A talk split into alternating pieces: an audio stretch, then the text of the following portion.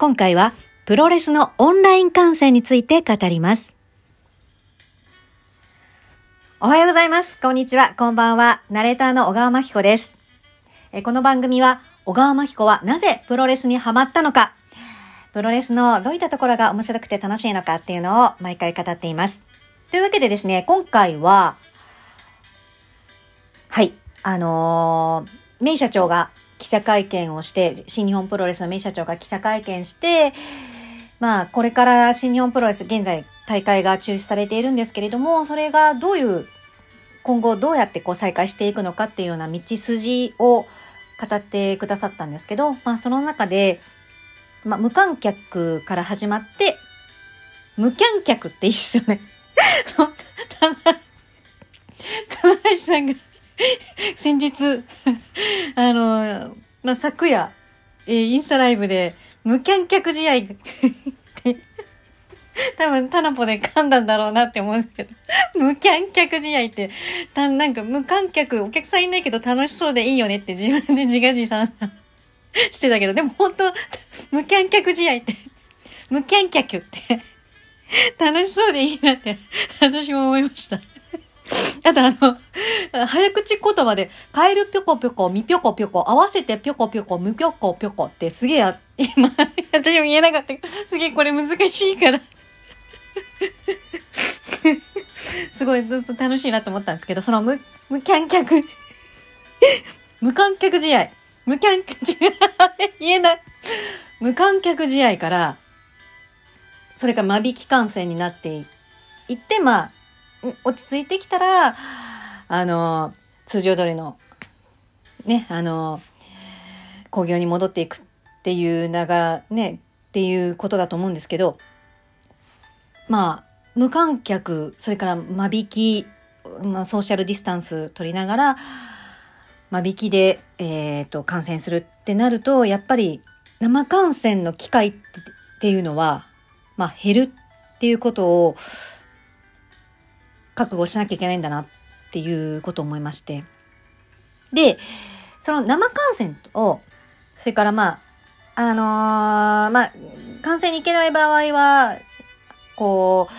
う、動画でね、配信したのを見ることができるので、その動画配信を一人で見るっていうのの間に、オンライン観戦っ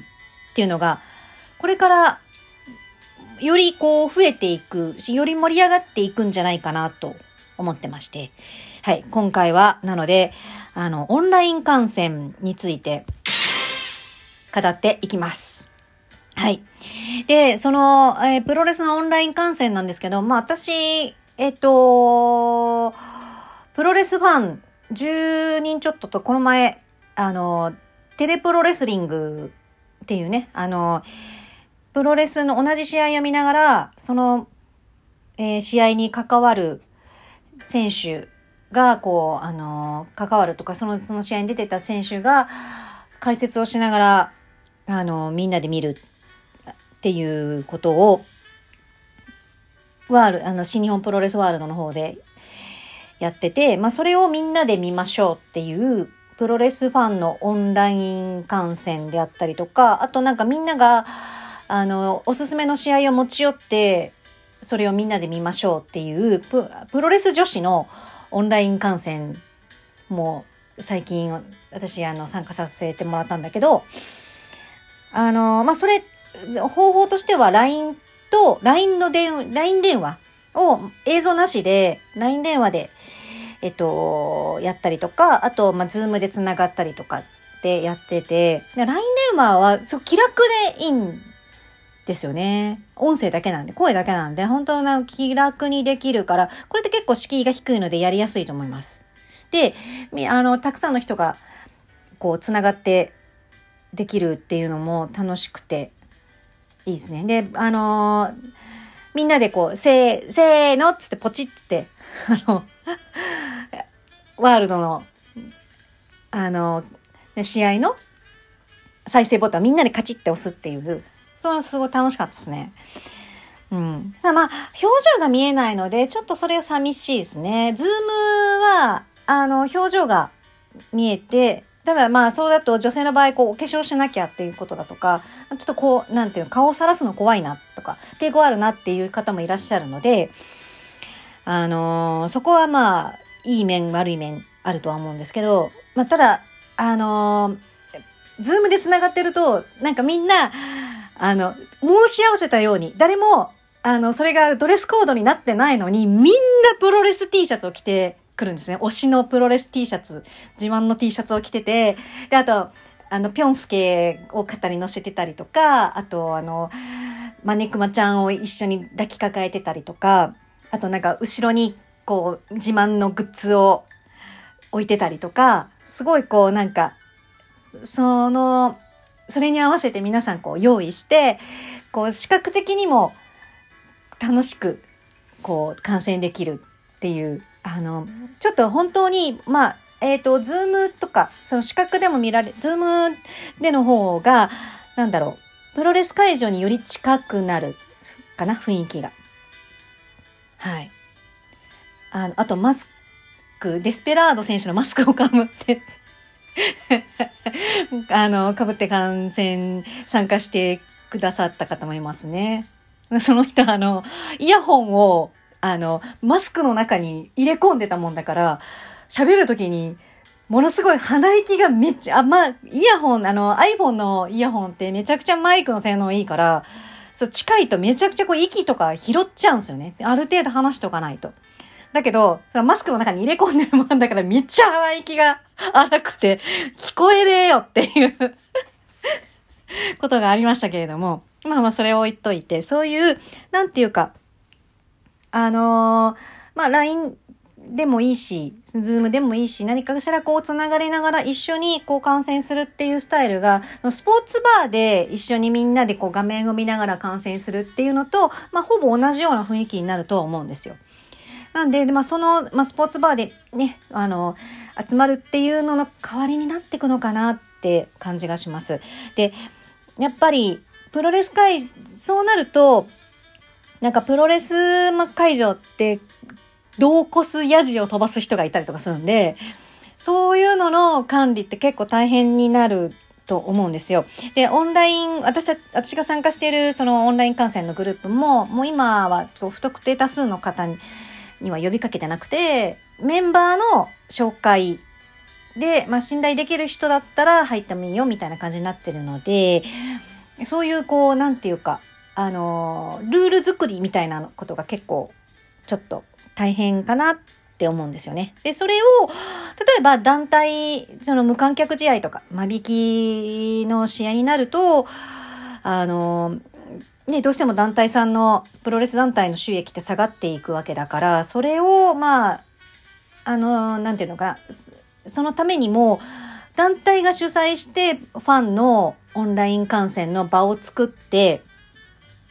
で、あの、団体がこう、ちょっとだ同行すような方にも退場いただくっていうですとか、そういうルール、あの、ルール作りをして、こう、雰囲気を保ちつつ、安全性を保ちつつ、あの、安心して観戦できるような、こう、場を作るっていうのも、団体さん、それで、こう、なんかこう、収益を上げるっていうのも、団体さんの一つなのかな、団体さんの、その、え、えこれからの、こう、やり方の一つなのかなって思ったりもしますね。うん。で、そう、生観戦のね、機会は減るのは残念だなと思うんですけど、でも何かしら別の形で、こう、自分で、こう、楽しみを見つけて、ここを乗り切っていこうかなって思いますね。はい。あ、そう。で、あの、ズームとかだと、やっぱ、あの、そう、ズームで、あれですね、一緒のムーブができるっていうのも楽しかったですね。あの、テンザーさんの、シュッ、シュッっていうのを みんなで、あの、自然にそのコールが起きるとか、あの、白目の、み、永田さんの、永田ロックの時にみんなが白目やったりとか、そういうのも楽しいですね。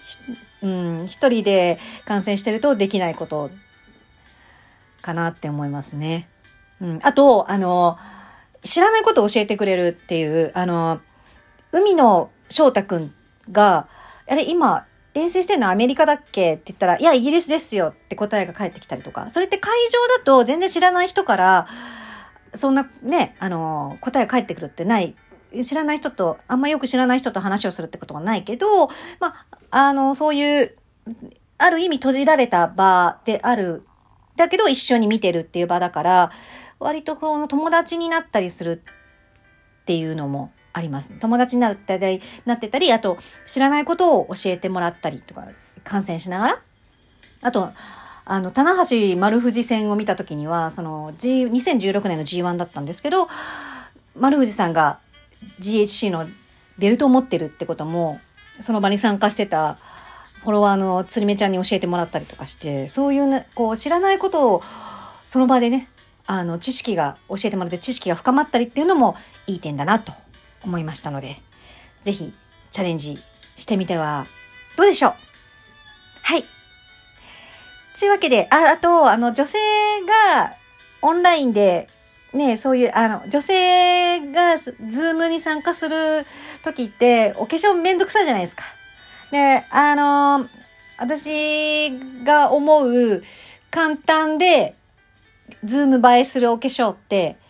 リップを濃い色にするっていうのと、私はファンデはもう塗らないですね。あんま塗ってない。あと、ハイライトをすると、ツヤ感が出ていいですね。ハイライト結構売れてるらしいです。はい。なんで、そこをちょっと、押さえてみてください。はい。では、今回は以上です。聞いていただいてありがとうございました。またね。